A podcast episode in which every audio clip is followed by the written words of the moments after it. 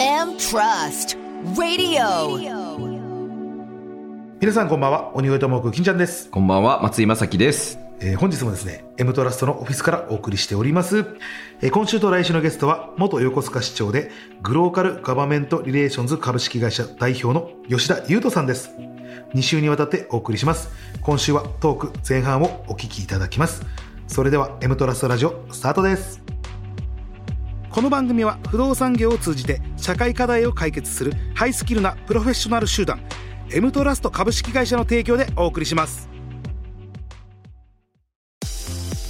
えー、鬼越トマク金ちゃんと松井正樹でお送りしている M トラストラジオ、ゲストをご紹介しましょ元横須賀市長でグローカルガバメントリレーションズ株式会社代表取締役吉田優斗さんですう。よろしくお願いします。お願いしまお願いします。すとんでもないことになりました、まあ、お堅いと言ったらあれですけどそうですね元市長の方がついに来ていただきました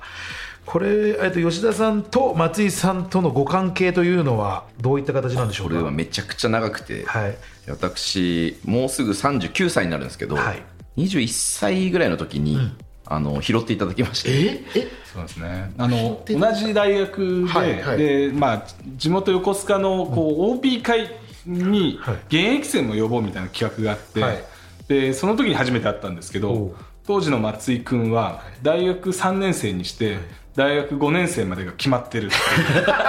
勉強熱心なすでに、はあい、そんな感じだったんですね。はパチンコとか麻雀の確率の解析にすごい勤しんでて、はい。単位よりも。うん、単位よりも。あでこう死んだ魚の目をしてるですね、あ、やっぱそうだったんですこうね。ははい、あのしてる青年がいるといはいはいはい。でこれを野放しにしたら、はいちょっと世の中が悪くなるなと。まあ、そう、察したわけです ね。もう使命感で、はいあの一度おあのゆっくり話そうじゃないかということで、すごい。はい、声かけましてでそれも OB 会みたいなことですか言ったら大学のまあそうですね地域のね地域のやつで、えでもようその死んだ魚の目のまあね、もうわけわかんない人を、はいいやちょっと俺ちょっとじゃあ面倒見ろみたいにななりましたねそれ、うん本当ですよ ねでよくいろんな人からはいはいダイヤモンドの原石だって気づいてたんですよね」とあかー言われるんですけどそそ,、うはいの真逆 でちょこのままじゃやばいと、こいつ地を域社会が脅かされるとそういう使命感で。なるほど、はいあじゃあ別にここまでビッグになるとも分からずに、すねとりあえずこいつは更生させなきゃダメだ とやばいと。はい、世のため21の時、マジでやばいです。すごなその時、えーっと吉田さんおいくつですあかの29ぐらいですかそうねで8個上ぐらいでちょうど市議会議員をやって市議いて会議員やってる時にはい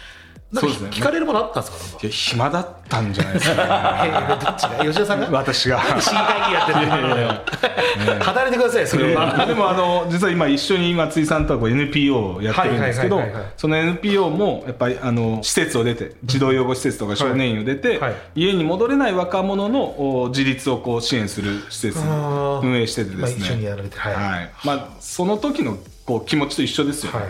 このままだとちょっとおなんかあね、えー変な世界行っちゃいかねないぞと NPO 法人、なんとかなるっていう NPO をやってまして、ああもう分かりやすいですでもまさにはいなんとかなる。はい、でそれやっぱり吉田さんが見た時に、えーっと松井社長ってもう本当にちょっとやばいなと思ったってことですかそうリアでルなすね話、はい、まああのあの本当にこうなんていうのかなあの、おやばいなって思ったたまにね、なんか昔話で、松井さんが聞くんですよ、んいや俺、ちょっと昔やばくてみたいな、うん本当になんか、ともう本当にまあパチンコやったりとか、そういうことやって、なんか、本当にどうしようもなかったんだ、俺、みたいな、聞いたんですけど、初めて第三者の方から聞きました、こういう証言がねはい、証言を。まあ、ちょっとラジオじゃ言えないような、あんなことこんなこといっぱいあるけあどーいろいろねはあとそう時間が守れなくてえい、そうですねとにかくはい遅刻が、でインターンっていう形で、はいはいまあ市議会議員の吉田優斗さんの手伝いをするっていう、はいはいはい、まあ、秘書じゃないけど、なんか秘書の入り口だみたいなね大学生の時全ての雑はい務をしたりとか、なんかこう挨拶回りに一緒についていったり職業体験を兼ねたインターンをやってて、はいとにかく時間が守れなくて、はいてかもう遅刻が常習性がすごくて致命的っすよね、それ。でも21、2なのに、もう二度と遅刻はしませんっていう誓約 書を書いたりとか、もう本当に中学生とか高校生が書くような。そう。えーあでそれでじゃあ、えーっと吉田さんが、まあ、基本的にじゃあインターンでじゃあ俺のとこ来ないかみたいなことですかそうです言ねったんですでか、まあ、彼は実はあの不動産業界に就職を、はいこうまあ、決める1年前に、はいパチンコ業界に内定してるんですよあ、あそうなの内定してたんですか、はいもうはでただ私、はいあのまあ、ちょっとそのお若い頃、はいパチンコにやっぱちょっとハマってしまった時期があって、吉田さん自体もはい、で結構そのパチンコ貯金っていうんですか、はいあのまあ多分100万200万とかあったと思うんですけど、暗証番号777が揃わないんですねはいそれで下ろせないいつまでたって もなるほど、あのあれですね、店舗のちょだまじゃなくてちょだまっていうちょだまじゃなくてじゃなくてね、はい純粋に、まあ、預けてるっていう気持ちでいるだけのあの いい解釈じゃないですか、ただなかなか暗証番号が揃わないってみんいなうクズが言うんですよ、そ れ。俺らの空気階段の鈴木もぐらがいつも言ってました、それ、今、預けてるだけなんですよ、それそうなんですよねあなるほど、でそういう会社に行くって、俺のね、はいこう顔に泥塗るようなもんだぞと、はいはいはいあはい、のちょっとそれは本当やめてくれって言って、はえ1年我慢してもらあってそうなんですね、結構熱く語って、はカジノ来ますよとい、うんうん、で先駆けてはいグローバル企業のこの会社入って、はいい、や僕はもうカジノの支配人やるから、はい、その時金なかったら、いいっすよ融通しますよみたいな偉そうなこと言って、あーもう目が多分俺も言ってて、はい、いやでもリアルに初めて来ましたもん、でもやっぱり結果から見ると、はまあカジノ日本来るのにだいぶ時間い、かかまあってるそうしね、あそこからしたらね、今、結構時間かかってますし、今日の自分はないから、はいはあアドバイス通りこう、うん、えー、とその当時って松井さんから見た吉田さんどんな方だったんですか一番最初に会った時はその OB 会に行ってしかも1年生歓迎会なのはい新入生歓迎会のがいたあでも俺も3年生だしーはいはいなんなら5年生確定してるし、キラキラした学生と程遠いところにいる、はいね、深い闇にいる、まあそうですそうねだってまあ、だから際立ってたっていうのもあるんですよねきっとねちょっと目立ってたっていうのもあるんですか、あのめ目立ってよどんでましたねそっちなんだそうですでねなんかやっぱ場違い感がすごくて、はい横須賀市、まあ、あと横須賀三浦東門会っていう名前だったのかななんか地域の OB 会、だけどなんかこうみんな毛色違うっていうかあなんかうんなんかなんか藁にもすがる思いで行ったのーはいとにかくこのなんかまあ貧困とは言わないけど、自分の何ともいかない人生脱出するために、なんか全てありとあらゆるコネを使うってなったらせっかく大学行ってるから大学の OB 会行こうはいそれもなんかアドバイスで言ったんだけど、まあ、まあ明らかに場違いであたまたま隣にいらっしゃった、はいゆうとさんで市議会議員なのも知らない当時政治なんか全く興味ないし、ーまあ一応卒業生っていうぐらいしかしないってことでですねとにかくそのお兄さんになぜか社会の不条理とか、はい政治の文句とか言っちゃったの俺、 自分自身が全部悪いのに、でその時市議会議員ですよねですねですよね、はすごいなんか自分ではどうにもならないことをテーマに挙げて、はいむちゃくちゃ文句言いまくってて、それゆうとさん多分ずっと同情と哀れみの目で見てくれてた感じがする、いその時にいやこいつはどうにかしなきゃいけないとですね、思っててでもリアルにそこで、えー、まあ本当に師匠みたいな感じですかいやマジで師匠、ね本当の師匠だ全ての僕の世界の広がりのきっかけが優斗さんにあってよかったっすねそれその楽しく仕事をしてる大人の姿を間近で見せてくれた人だし、はいはいまあ、社会人の基礎とか、物事の考え方とか、正しく生きて正しく稼いで、正しい道を教えてくれる、はい、だから本当に構成、まあ、だから吉田さんのおかげで構成できたみたいなもんですよね。で本当にそうだね、全てのきっかけをくれた人なんだだからまあ吉田さん、いやこれすごいな、でも、それこそ水沢さん紹介してくれたのは、ゆうとさんが同じ同郷で活躍してる経営者の人とかをいっぱい紹介してくれて、はいで水沢さんもは勢いあって、はい、とっぽいお前でも仲良くなれるよみたいな感じで、後水押沢ししてさくんれたをって紹介してくれてあーそうだじゃあもう本当に今の松井さんがあるの吉田さんのおかげってことですね。そうですですねね吉田さんの何なんですか吉田さんもうちょっといやもうあこれあんまり言えないですけど何かわかんない紙の裏になんかちょろちょろ書いてあるこれ見せてきていやいやまあわかりますけどねでこんな人が市議会議員とかやってていいんですかこれでねまあでもあの仕事は真面目にや仕って事たんは真です面目にやってるんですねそう吉そう田さんはそうそうかだからそこでだからその運命の出会いみたいなことですもんねえもうね、でそっからだから21の時だから17年8年前ぐらいってことですか18年18年前、でその時は市議会議員をやられててで吉田さん自体のちょっとお話になるんですけど、はい一番最初お生まれになられたのはどこなんですか秘密ですね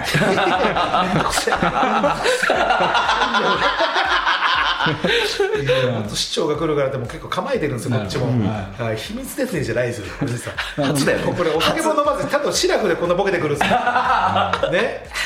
いや酒飲まないけど、はい別に酒の場とかめっちゃ好きだからあで地元横須賀ってことにしてるんで、はいそうなんですそあのうん出身はって聞かれたらやっぱ横須賀って答えたいんですけど横須賀生まれは横須賀じゃないんですよ生まれは横須賀じでゃもないやっぱそれを市長時代こう結構言う人がいて、はいはいはいだからだから秘密って言っなてるほ言どっなたるほだけどでじゃあもう生まれは違うのにお前なんで横須賀って言ってんだみたいなことうんでまあすか、そうですねで今もそれ NG なんですかえ NG じゃないですけど、はいよそ者が何言ってんだとかって言われていあやいやでもよそ者だから見えるものあるじゃないですかみたいな関係ない話ですをもんね正直ね、ええそこはじゃあ本当に内緒内緒なんですね あ別に大丈夫ですいや大丈夫なんかいもともとだから東京都北区が本籍でしたねあ、はいでも近いですねそうですね僕板橋なんで北区で、はいねまあ板橋よりかもうちょっと中心寄りですけど いやいや面倒くせえプライベートだぞ なんか僕北区と一緒で板すよ橋ほのぼねほぼ一緒でしょあんなもん、いやいやいや本当にえそれ北区でお生まれなんで何歳ぐらいまでいらっしゃったんで4すか歳ですねあ4歳はいでもう本籍は横須賀に移してるんで、はいはいはい、まあもうほぼ横須賀っすねでじゃあすねで今も横須賀に住んでまはいすはいし、はい、じゃあそれから横須賀に行かれて、うん高校が横須賀高校、はい小さい頃からその市長になりたいとかそういう夢ってあったんですか、まあ、結構紆余曲折はやっぱりあっはいて、はいはいで高校時代はなんか総理大臣になりたいとか言ってたんですよあだけど、まあ、大学入って、はいでまあ、政治系のサークルそれで入ってるんですけど、はいはいまあ、こう政治のちょっとこう現場の一側面だけ見て、はいパーティー呼ばれてとか、はいはいはい選挙のポスター貼りちょっと無理やり手伝わされてとか、はいあのもちろん全体を見れてなかっただけなんですけど、はいこれじゃ嫌だなと思って、あの芥川賞作家になろうかなと。はいでもすごいのよ早稲田大学の政治経済学部って、はいめっちゃめっちゃ名門なんだけど、はい雄弁会っていうサークルがあってあはいそっから政治家めっちゃ輩出してるんだけど、はいそうですねまあ、名門名門の総理大臣とか結構何人も出してて、へー雄弁そ会、こに行かれてて、そうですねえ芥川賞取りたいなってなって、なったんですけど、まだやっぱほら才能に気づいてくれる人がやっぱいなくて時代言い方時代時代なんならがまだ作品一個も書いてない時代がえちょまっとだちょっと待ってくださいえそれ作品出してはないんですか、出してはないですね出してない、はでも自分で時代がいやいやちょっと時代のせいにするの早いですもん、そのかえーっと自分で一応小説を書いたんですか、じゃまあ、書いたことは書きましたよあね書いたのは書いた、うんそれを何冊ぐらい書いたんですか冊だからもう言ったらだって一つのタイトルに一冊だとして、あだとしたらまあなんか34冊は書きましたけ三四冊はど自分の中で小説を書いて書いてで別に出版したとかではなくなく自分で書いてそれをあれさ周りの人に見てもらうみたいな読んでもらうみたいなのもありましたか、まあ当時付き合ってる彼女ぐらいですか ね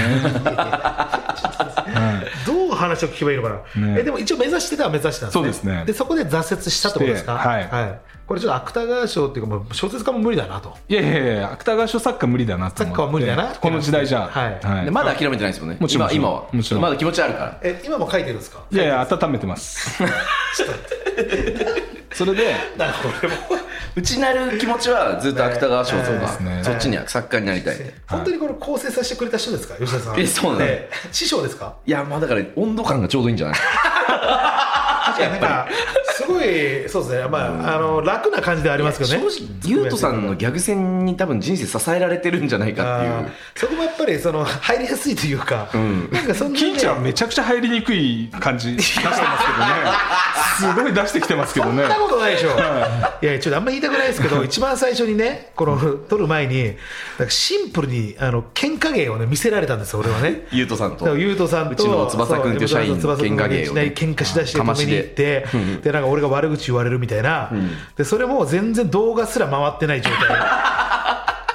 誰も見てない状態でかまされてこれ何だったんだろうっていうねいやもう金ちゃんのハート使うためだけにいやいやいやいや、もう掴まれましたよ、はい、で、なんかニョロちゃんって呼ばれて、ニョロちゃん僕は嫁からね、はい、呼ばれてるそのあだ名で、水曜日のダウンタウンかなんか見てもらったんでしょうかね、そういうので、掴みは良かったんですけど、はい、ずっと掴めないんですよ、なん か、掴まれてはない掴まれてはない、 あれおかしいなまだに。おかしいななん か、うんでもこういう方がでも意外と市長とかなられたりとかするんですね、だからそうでもないですねそうでもないはい、やっぱりちゃんとした人がやっぱり市長やってますだねからめちゃくちゃ真面目な方のイメージあるんですけど、吉田さん市長っていうのは市長ねっていうことですよねでも吉田さんも市長をやられてる時というか、その公務の時はめちゃくちゃ真面目な仕事は真面目です真面目ですよね今もね今も今も今もこれだって仕事じゃないですよねいや仕事でしょ一応ギいャラやいもやらって 俺ギャラもらってないし、はい、ああまあそうか、はいまあ一応まあねこれはこれはだからプライベートでもいいんですよそれは、フラフラってしてる感近じで所ですすけけどど心ぶれてるからやっぱアクセンチュアにてはいはい勤務、ね、大学卒業して、はい、あそれちょっと気になりますねアクセンチャーの名門コンサルティングアクセンチャー何なんですかアクセンチャー株式会社いやーもうコンサルのめっちゃ、はいすね立派な会社立派な社員今1万3000え人あとそかんいないるるんんですかまあ、結構多いですね今増えたんですこれ、えー、とコンサル系の会社で、大学卒業して別に政治の道に行くとかじゃなくてそうですねえー、とアクセンチュアっていう、えーと株式会社はいに入られて、これの中ではどういうお仕事されてたんですか中央省庁とか、はいあ自治体のコンサルティングをやっぱやってたんですよね本当にそれもお堅いというかコンサルティング、まあそうお堅いっていうか、まあ、やっぱちょっとこうなんかあの肉体労働みたいな感じあーで、はいはいこう頭を使うっていう、うんっそれもともとそういう仕事がしたいっていうのもあったんですかていうわけではなかったです、ね、ではなくまあうん本当こにこしか内定取れなかったっていういやそんなこれでこもとぶはないでしっょちゃけもう政治家になるつもりでアクセンチャー入ってるんですか、いやどうだろうねほんもう今だからもうまあなんかあのやっぱちょっとこう政治関係のおコンサルっていうのはちょっと意識はあったねあーやっぱ意識はしてたんあでっすたねですねじゃあどこかしらでちょっと政治の仕事をしたいなっていう気持ちも、まあただもうこの時点で政治家なろうとは思ってないですうね、んねなんとなくぐらいのな感じんとなくですねはあ、アクセンチュアは何年ぐらい勤められたんですかちょ書いてあります けど、あのいやだから3年弱書いてあることも聞くんですよ、こっちは。いや一応資料あるけど、だからそこの俺が読んだら3年なんですねって言ったら、はもう進まないでしょ、その話が。それがそうなんですよ、これああ吉田さんの口から聞きたいんだから、ああそうなんだろうなっていうでも事実は変わらないですけどねいやいや事実は変わらないそ三年の事実を吉田さんから聞くんです、はいラジオは。はい三年弱です3年弱、はい働かれてええ、そこで、えっと、もうアクセンチュア辞めて、いきなりもう政治家になろうってこといですやかいや、大学院に戻ったんですねあ。大学院戻られて、はい、書いてあるけど、はい、いやそうですね、まはあいまあまあ、書いてあるんですけど、めんどくせえそうなんですよ、書いてあるけどね、はいそうなんですよ、だから大学院に一回戻られて、それなぜ大学院にこれ戻ったんですか、なんかその時は、なんかこう、パブリックセクターなんて最近いいんですけど、はいこう公益財団とか NPO 法人とか、なんかそういうところで働いてみたいなぐらいな感じあーで、で、地方自治体のこともちょっとちゃんと勉強しておかなきゃな、みたいな、なるほど、そんな感じですね。勉強するためにまた大学院に、まあ、通ってってことです通か。ってましたね。はあはいこれで一回卒業されて、働いてまた大学院に戻るっていうことも普通にできるものなんですか、試験受ければ。ですね。あーはいだからイメージで言うと、大学行って、そのまま卒業してっていうか、そのままでなんか大学院なんか日本はイメージもねそういうイメージの方が強いですけはいはいどは海外なんか行くとはいやっぱあの一度働いてからはいもう一度学び直すみたいなあのがそうなんですねあのあれ経営者でも多いよあ本海当外ですはか、大学に行かれてっていうそうそれ大学院で大学院って 2, 2年ですか4年本当は2年なんですけど二年はいなんか戻ってみたらはいそんな勉強好きじゃないことにちょっと気づいてしまってであどうしようかなと思ってたらあの同級生にえーすでにあの市議会議員をやってるっていう人がいたりはいはいはいそれこそサークルの先輩が区議会議員立候補して当選したり。はいでそんな中で、あそういう選択肢もあるんだなと思っあーて、そこで、はい、あじゃあそれあれですか皆さん市議会議員やりながらも大学に通ってるとかってことですかその同級生はそうでしたね、へで私も大学院通いながら市議会議員の選挙に出たんですあそうなんですでね結果4年いましたね大学院には大学に4年いて、はい市議会議員にボールは立候補するじゃないですか、はで初当選が2003年ですよねはいこれあのー立候補して選選挙みたいなのがあるってことですね選挙絶対あ りますねはいあの民主主義の国なんでそう小馬鹿にするのやめてください、まあ、出てるがもう大学とか高校も違うんで板橋出身なんでごめんなさい一応あの、はい国全体の話なんで,、で僕ららが知ってるようなあの選挙みたいな大きな選挙をやるわけですかまあ、そあれとものちっちゃな選挙、まあそうですね、はいあの横須賀市っていう単位での選挙ですね、単位ではい、それでやっぱ自分で出るところっていうのは、えー自分が住んでるところじゃなくても決められるもんなんえでっすか、と、やっぱ住んでないといけない、3か月以上住んでなきゃいけませんよっていう決まりは決まりはあっ一て応ありますね、だからしその時はもう横須賀市民で、はい、もう吉田さんが出るとしたらもう横須賀からしか出れないっていうことですそうねですね、うんはあじゃあもうそれもあれですかもう急にもう大学院に行っててで他にもやってるやつもいるし、ちょっと俺もやってみようぐらいの感じのノリというかぐらいの感じですね、はあ、そうなんだすごいですよね、これ自分でその市議会議員になるっていう、しかなんもそのか当選すごいですよねすごいですよね。は最初何秒5911票で、はいまあ、あのその時は45人ぐらい当選するんですけど、はいはい一番たくさん票をいただいい、て、えはいトップ当選ってすごいねすごいっす初ねでまずトップ当選って27の時ですーね。 27で、はいそれは選挙に向けてあのなんか言ったらあの路上でこれでマイクパフォーマンスみたいなのするんですか、あのちょっと言い方違いますけど あの街頭でフリーあのフリースタイルラップはいフリースタイルラップみたいな感じで。うん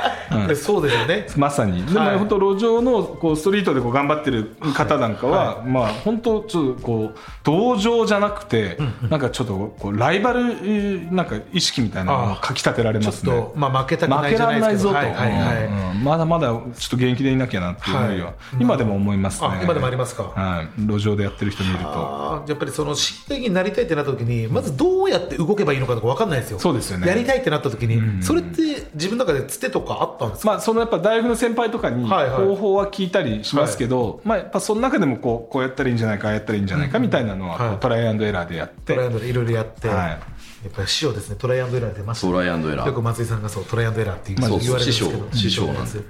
そうだからそれで選挙まあありますっていうので、そのまあ、初めてじゃないですか、はいで初当選でもすごいんですけどそういうやり方とかも要は何ですか車乗ってとかであれでも自分で用意するんですかまあ、そうですねああいうのも自分ではい用意しますね、でたまに駅の前でなんかいろいろわーって喋ってる人いるじゃないですか、そううんあれも自分でやる場所とかも決めてってことそうですね地道に大変ですよねこれすっごい大変そうですね、まあ、彼もあの2期目の市議会議員の選挙はがっつり手伝ってあくれてるおので手伝ってはいもうね駅頭に立つ活動が優斗さんの真骨頂で朝必ず駅に、まあ、横須賀市も南北に長いから、はい駅がたくさんあるんだけど、もう各駅をこうローテーションして駅頭に立って、はいまあ、出勤していくなんか勤めの人たちをこう見送るじゃないけど、はいでそこでこうチラシ市議会の活動報告ですはいっていうのでこう行ってらっしゃいっていうのを必ずやるそこで名前を覚えてもらうみたいなことうでんすか、最初はね最初はいまあ、こっちとしてはやっぱり政策分かってほしいとか、はいはいはいどんな街にしたいか知ってほしいとかってありますけど、はい心の扉をまず開けるところからやんなきゃいけないのであいつ毎日やってんなみたいあーなそこともこやろっぱかりらですねあーそものうねねその辻立ちって言われたり駅立ちって言われてるはい活動のその実績がすごくて、んとにかくサボんないのよみんな嫌なのよや行きたくないまあそりゃそうですよね朝早いし、はい遅刻するやつもいるし、それ私ですね確かにでしかも結構孤独じゃないですかあれってですねやっぱり僕らもそのまあお笑いという職業なんですけどたまにその道端でやったりとか公園でやったりとかって見るときで初めての人が見るときになんだこいつらっていう目線で見られるじゃないですかであれってやっぱり結構辛いというか初めての人に対してでやっぱり立ち止まってくれなかったりとかまあまあほぼそういう人たちが多いと思うんですけそうどですねそこのメンタル面ってどういう面持ちでやってたんですかなんかあのそうは言ってもいつか届くはずだですねあーやっぱり横須賀に対しての思いとかそういうのもです熱ねく語って、うん1700日以上最終的にはやってますね、朝からですか、まああのまあとりあえず日夕数方カウントするときは、はい少なくとも1時間以上やった日だけはカウントしようあとーそれで1700日1700日以上やってますねすごいっすね、まあでも勝つべく叱ってるっていうはいまあ、それだけでもう立ってる現場立ってるってことですもんね言ったら、そうなんですそれ松井さんもずっと同行されててずっとじゃなくて、はい僕らインターンはは行ける日、もしくは最寄りの駅をしてしてくれたり近いところで来れる日来いよっていう感じで、言われて、そうでもう昔から朝苦手なので、はいマジで行きたくない、はい、これ松井さんが来た時って松井さんは何をやるんですか、僕も一緒に駅に立ってこう、まあ、ビラ配ったりとかそうチラシ配ってみたいな、まさに、いやあれってすごく地道な活動ですよねですねであと夕方というかお昼夕方の駅立ちの時は必ずインターン生にもなんかその主張喋れっていうマイクその握ってこおうスピ前ーのカー考えてることをへーあインターネットもそう喋るんですかじゃあ松井さんもそこでマイク一本で別に優斗さんにおベンチャーで言うだけの話じゃなくて、はいはいお前思ってることを社会に対して吐き出してみろへーあじゃあそこでもある程度やっぱ人前で喋るみたいなことはもう身につけて、練習でそれで選挙があってその初当選するまでっていうのは、まあ大学は辞められてなかったわけですもんねそうで大すね学院は、うんそれで何日ぐらいその選挙活動ってするんですかあまあでも本当それは人によってでですけど、はいはいはい私の場合半年ぐらいはかけましたね半年やって、はいで毎週水曜日は大学院に行って、はいはいはいそれ以外はもう本当朝は駅に立って、はいで昼間はもういわゆる個別訪問っていうのをやって、はいはいで夕方また駅に立ってでっていうで夜はなんかネットで配信してみたいなあそこうれでもお笑い芸人に近いかもしれないけどん政治もすごくて、はい無職だからねあですよねだから気になったのはそのその間の生活費というか、すごいおね金ってどうしてたんですかまあ本当アクセンチュアっていうところはいで稼いだお金を食い潰してっていもう貯めてたお金で、はいなかなかリスク取っているでしょやですよね、だってもしそれが当選しなかったらそれもまた無職になるわけですもんねそうですねまあ、無職のままですけども、でそれのために頑張ってやって、まあ、見事当選は、ね、しましたけども、やっぱどうですかうもう受かった時も嬉しいまあそうですねやっぱ当選したその日はやっぱすごく嬉しいですけそどね、の日ははいはいでその当選された次の日から、えー、ともう本当公務というか仕事はやるまわあ、けででもす、とは言いながら、やっぱり市議会議員の場合は、あのそんなに公務っていうのは、はいあの存在してなくて、そはのい議会って実は年に4回、大は体い1か月ずつぐらいしかないので、はいそれ以外の時は、別にこう仕事をすまいって思えば、しなくて済んじゃうんですね。あそうなんですはいね、まあ、もちろんこう自分で仕事を見つける議員さんもたくさんいるので、はいはいあの全員が暇だとは言いませんけど、まあ、やっぱり仕事をしない人はしない、うんえ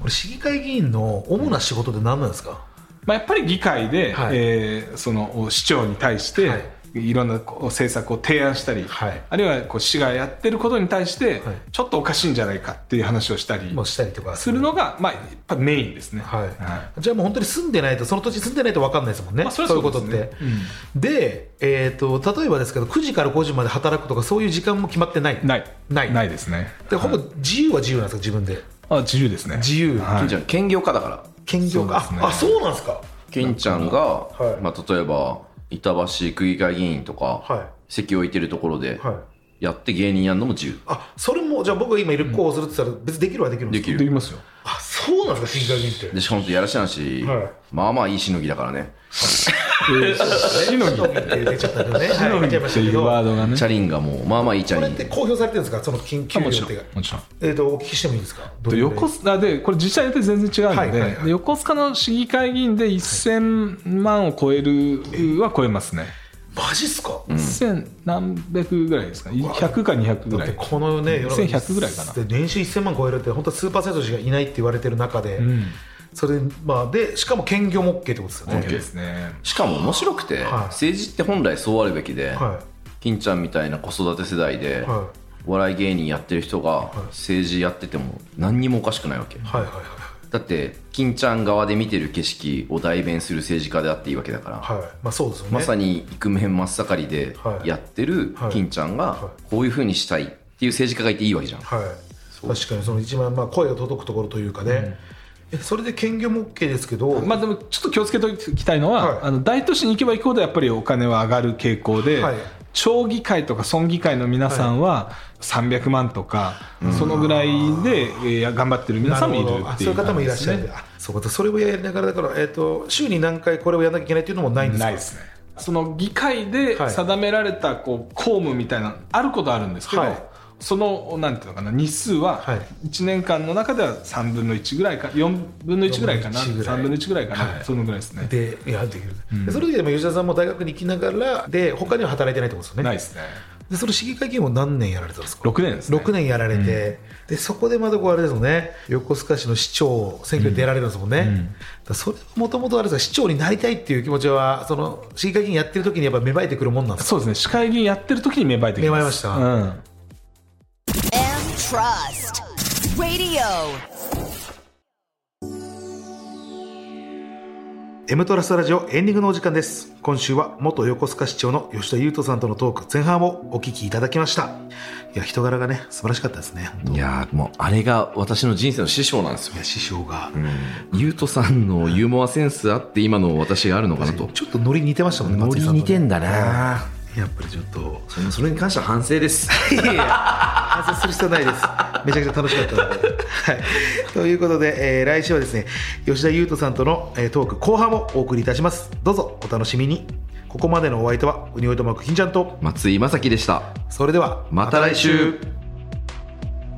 この番組は不動産業を通じて社会課題を解決するハイスキルなプロフェッショナル集団 M トラスト株式会社の提供でお送りしました。